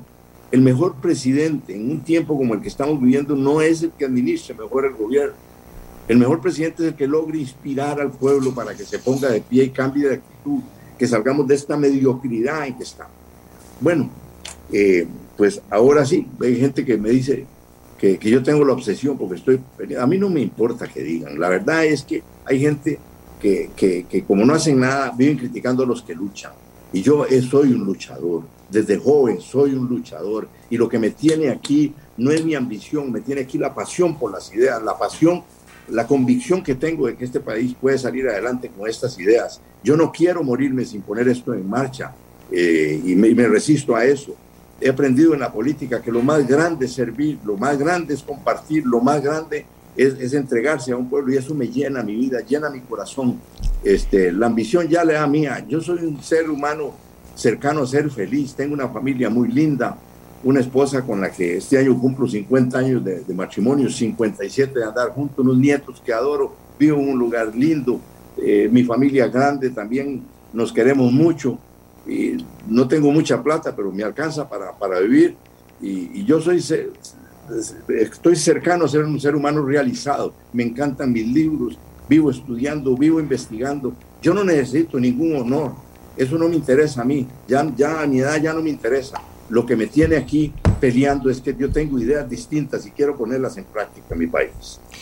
Don Rolando, vamos a ver, usted en este momento está, bueno, ya me dijo lo de la transparencia fundamental, sobre eso se van a ir y en la medida en que cualquier candidato logre esa transparencia, pero sobre todo digo, en un partido que está, que nadie conoce, Costa Rica Justa está nueva, están haciendo, a don Rolando Araya sí lo conocen, acaba de tener pues la experiencia que ha tenido en política todo eso que usted me dice, es una persona que, que dice, bueno, llegué al momento en que lo único que pretendo es ayudarle a mi país y poner mis ideas en práctica. Vamos a esperar a, a, conocer esas ideas en detalle, pero vaya pensando en que por lo menos dos bien claras me tienen que decir ahora en el programa.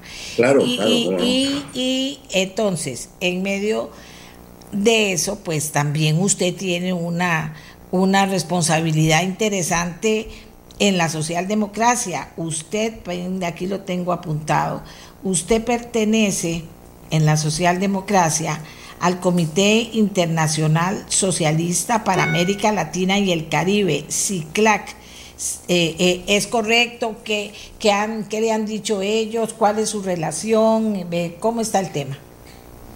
Bueno, en cuanto a la Internacional Socialista, yo desde que renuncié a Liberación en el 2008, renuncié a la Internacional porque la internacional es una organización de partidos. Ahora eso entrado en una gran decadencia, una gran decadencia. Eso, eh, la gloria que tenía esa organización cuando era Billy Brandt, y Olaf Palme, y François Mitterrand, y Mario Suárez, el mismo Felipe González, eso ya, eso ya es historia pasada.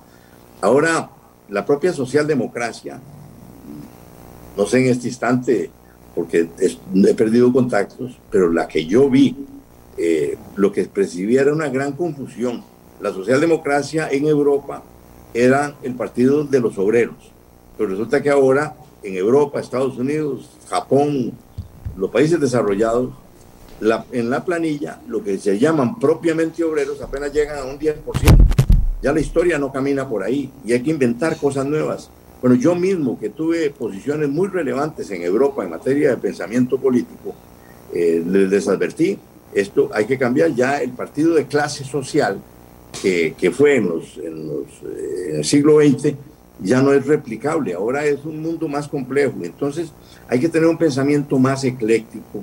Eh, nadie puede ignorar que lo que está determinando el cambio no es una filosofía, sino la tecnología. Lo que cambió el mundo, y aquí en Costa Rica, que la gente dice, ah, mire, que vino el PAC y, acabó con el bipartidismo. No, no, eso no fue el PAC, eso fue Internet la gente cambió de, de, de estilo, cambió de, forma de informarse y entonces ya no le gustaban esas viejas estructuras, eh, esos viejos armatostes de los partidos viejos y entonces ya empezó a migrar a ver por dónde había eh, este, mejores opciones. Se equivocaron porque en política hay que tener experiencia, eso cuenta mucho. Pero usted me está emplazando por ideas. Aquí, mm, digamos, hay dos planos. Uno, de cómo, de cómo darle un nuevo rumbo al país. Ahí estoy pensando yo en una economía muy basada, o sea, por lo menos alimentada con esta potente eh, innovación que surge de lo que se llama la economía virtual, las criptomonedas, los activos digitales, los tokens, eso va a arrasar, está arrasando ya, tiene una fuerza enorme. Costa Rica tiene enormes ventajas para, para posicionarse como lo que yo de una manera intuitiva o metafórica dije, hacer de Costa Rica la Suiza del siglo, la Suiza de la economía virtual, la Suiza de la economía virtual. Eh, las posibilidades que tenemos de refinanciar nuestras deudas, la, posibilidad que tenemos de, de, replantear todo nuestro esquema económico basado en esto es, es muy grande. Ahora le, estoy hablando ahora de prioridades. Ajá. Sí, le voy a decir, porque a mí me tocó ver con el gobierno de Luis Alberto Monge cómo eh, medidas políticas como las que Luis Alberto tomó fueron los que empezaron a darle aire a Costa Rica. Empezó a regresar el capital que se había ido asustado por una revolución, eh, una revolución muy de izquierda en Nicaragua y la amenaza de El Salvador. Eh, cuando, cuando Monge posiciona su, su, punto de vista, empiezan a regresar estas cosas. Yo no descarto lo político, pero ahí contó mucho lo que yo hice en obras públicas. Logré recursos en medio de aquella crisis para reactivar una gran cantidad de obras que sería largo enumerar aquí, pero que determinaron que en dos años este país estuviera creciendo al 8.7%. Y ahora tengo, así casi con la idea de declarar emergencia nacional para aprobar por ley los pasos que no, no nos hagan esperar años para que esto camine. El aeropuerto de Orotina, tres aeropuertos internacionales más, uno en Limón, otro en San Carlos y otro en la zona sur por concesión, donde no habría que gastar plata del gobierno. Se pueden crear las condiciones y llevar un paquete de eso a la Asamblea Legislativa para arrancar. Con solo que Costa Rica anuncie que va a hacer eso, va a, provocar una, eh, digamos, una atracción de capital de tanto de gente que tiene miedo de, en, esta, en, este, en este mundo tan confuso, tan mal manejado como el que estamos teniendo, y va a traer nuevos capitales. Y el otro proyecto es un proyecto que yo fui progenitor, que es el del Canal Seco. Ahora ha crecido mucho más. Yo nací, lo planteé con una cosa muy inocente. Primero que todo, no era por el norte. Alberto Fait y Jorge Manuel Dengo me corrigieron y me dijeron, por el, por el norte es lo mejor. Y dejamos planteado, cuando yo fui ministro de Obras Públicas, esto. Ahora se ha convertido en un proyecto gigantesco. Y me da miedo de que sea detenido por influencias extranjeras, particularmente de Panamá, que tiene un potente lobby para ver de qué manera Costa Rica no hace ese proyecto, porque se ha demostrado ya que sale más barato transportar un contenedor de Parismina a Coajiniquil de la Cruz y en menos tiempo que transportarlo por el canal de Panamá, que está en serio. Y Costa Rica, si nosotros arrancamos con proyectos de esta magnitud, Amelia, y lo que yo estoy pensando en de poner las riquezas minerales de este país como garantía para hacer una emisión de criptomonedas o hacer una titularización, vamos a tener recursos de sobra para combatir la pobreza y reactivar esta economía, ponerla a crecer a niveles chinos. Esto es posible hacerlo. Esto no son quimeras, no son tonterías, no son sueños, no son, no son ilusiones. Esto son realidades. Y bueno, yo me entusiasmo, me apasiono cuando digo estas cosas. Ahora, poner a responder nuestras riquezas minerales, ponerlas a responder qué significa exactamente. Esto es muy importante porque usted, hay una discusión en este momento sobre eso, pero esto es un paso adelante. ¿Qué significa ponerlas a responder? Ve, Amelia, usted, yo le he escuchado a usted hablar del tema de crucitas y hay otra gente que habla. Yo me he metido en ese tema y tengo un buen equipo de geólogos muy bueno que ya me tienen los datos. Con los datos que tenemos, eh, uno puede decir responsablemente que la finca Crucitas, que se le había entregado Infinito Gol, que por dicha se echó para atrás eso, esa finca tiene, solo la finca, que son 139 hectáreas, tiene 5 mil millones de dólares en oro a los precios del oro del día de hoy. Ve usted todo el pleito por 1.750 que nos va a prestar el Banco Centroamericano, que está conduciendo a los diputados y al gobierno a cometer errores. Vea usted ya la sala cuarta les echó saldo de empleo público, porque, porque están equivocados. Así no es como le saca este país de la crisis. En, en, en los bancos centrales de todo el mundo compran oro compran oro. ¿Y, ¿Y por qué el de aquí no puede comprar oro? ¿Por qué no podemos comprar oro? Bueno, ¿y, de, quién es ese oro de crucitas? Del gobierno. ¿Cómo es que andamos nosotros con problemas de, esta emergencia? Sin podemos poner ese oro a responder, que lo compre el Banco Central, que lo emita en colones, ni siquiera tiene que tocar un solo dólar. Y con eso tenemos para reactivar esta economía por lo menos por dos años. Pero resulta que hemos descubierto que en la zona de Crucitas, ya no, no la finca, la zona, hablemos de un, de un, de un área de 300 kilómetros cuadrados. Según estos geólogos, sacando estudios que se hicieron eh, en los años 80, y vinieron aquí varias universidades de los Estados Unidos, y dejaron eso casi como un secreto de Estado porque se lo entregaron solo al presidente de la República.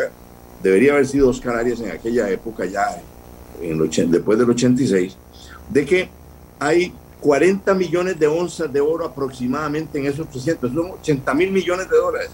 Perdone, ¿cómo estamos pasando nosotros estas miserias aquí con este pueblo con hambre, con un riesgo de que se nos venga abajo todo este sistema y todo lo que hemos hecho teniendo semejante riqueza.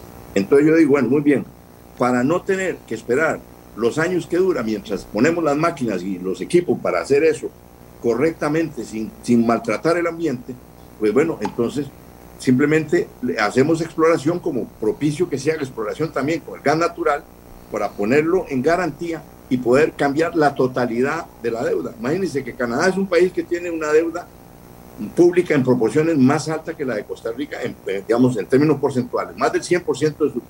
Pero eso no representa ahí ningún problema fiscal, porque como tienen grandes riquezas minerales, la ponen a responder, o bien ya saben con qué se garantizan, entonces consiguen créditos al 1%. Nosotros tenemos nuestros créditos en deuda extranjera o deuda pública del 7, del 8%, y entonces eso hace que tengamos que gastar solo en intereses 5% del Producto Interno Bruto. Es que el diablo primero lo hace tonto de uno y después pobre. Aquí tenemos la manera de salir adelante. Y yo, o sea, podríamos arrancar de una vez sin necesidad de ir a sacar una onza de oro, ni, ni, ni, ni, nada de gas natural, simplemente poniendo a responder lo que, lo que se determina por exploración que tenemos y entonces logramos financiamiento para arreglar la deuda y hacer un vastísimo programa social. Yo estoy pensando en, en, en un programa eh, de, de, de, darle dignidad a las mujeres que trabajan en la casa. Hay más de medio millón de mujeres que solo trabajan en servicios domésticos y eso debe ser reconocido como trabajo pagado. Pero bueno, ese, no, no, he hecho los estudios a fondo como para poderme arriesgar a dar datos en este momento, pero sueño con eso. Don Rolando, tenemos un minuto, ya se nos acabó el tiempo, muy interesante, la verdad muy interesante lo que nos está diciendo, dice la gente que lo diga, lo digo, hay gente que dice, que, pero hay mucha gente que dice, los políticos nos dicen cosas y cuando llegan no cumplen. ¿Qué le responde a esa gente que, no, que, está escéptica escuchándolo? A, a, unos políticos más cínicos, cuando están diciendo las cosas, eh, están creyendo en eso. O sea, así la, la, la, mentira descarada, descarada, no es muy frecuente. Se ponen y dicen, yo propongo hacer eso. El asunto es que una cosa es proponerlo y otra cosa es hacerlo. Para hacerlo se requiere una habilidad política, una experiencia, una destreza, una sabiduría que desde hace años no tenemos aquí. Vea usted que, se ha hecho un picadillo en la Asamblea Legislativa y si no fue porque Liberación le ha puesto el hombro al gobierno, quién sabe dónde estaríamos. ¿Quién sabe dónde estaríamos? Bueno, eh, el saber negociar, el saber, el saber unir, el saber dialogar, el saber conversar. Yo recuerdo, yo fui diputado y habían ocho partidos políticos. El presidente era Daniel Uder y almorzaba en reunión con los ocho jefes de fracción todas las semanas. Ahora ponen al viceministro de, la presidencia a manejar la Asamblea Legislativa. ¿Cómo vamos a manejar un país así? Entonces no pueden, lo que digan, pues no lo hacen. ¿Por qué? Porque no tienen herramientas políticas para lograr los consensos. El país está muy dividido y se necesita alguien que ponga bien fuerte un reflector y diga, ese es el camino y que todos vayamos por allá y unir a Costa Rica. Para eso requiere sabiduría y experiencia política, que es otra cualidad que me, permitan, me, permitan la inmodestia, pero yo puedo ofrecerle eso a los costarricenses para, para poder hacer realidad las propuestas que estoy haciendo. Muchas gracias a don Rolando Araya Monje, candidato presidencial de Costa Rica Justa. Es un nuevo partido, él es candidato, él dice, llegaron los que lo habían fundado, me lo ofrecieron, me dijeron, ahora sí, usted dirija este partido. Están en eso, están empezando, pero los escuchamos, inclusive cerramos con las ideas y cómo cree él que sí las puede llevar adelante y cumplirle a los costarricenses con ellas. Hacemos la pausa que nos lleva hasta mañana. Gracias a don Rolando por participar en el programa. Este programa fue una producción de Radio Monumental.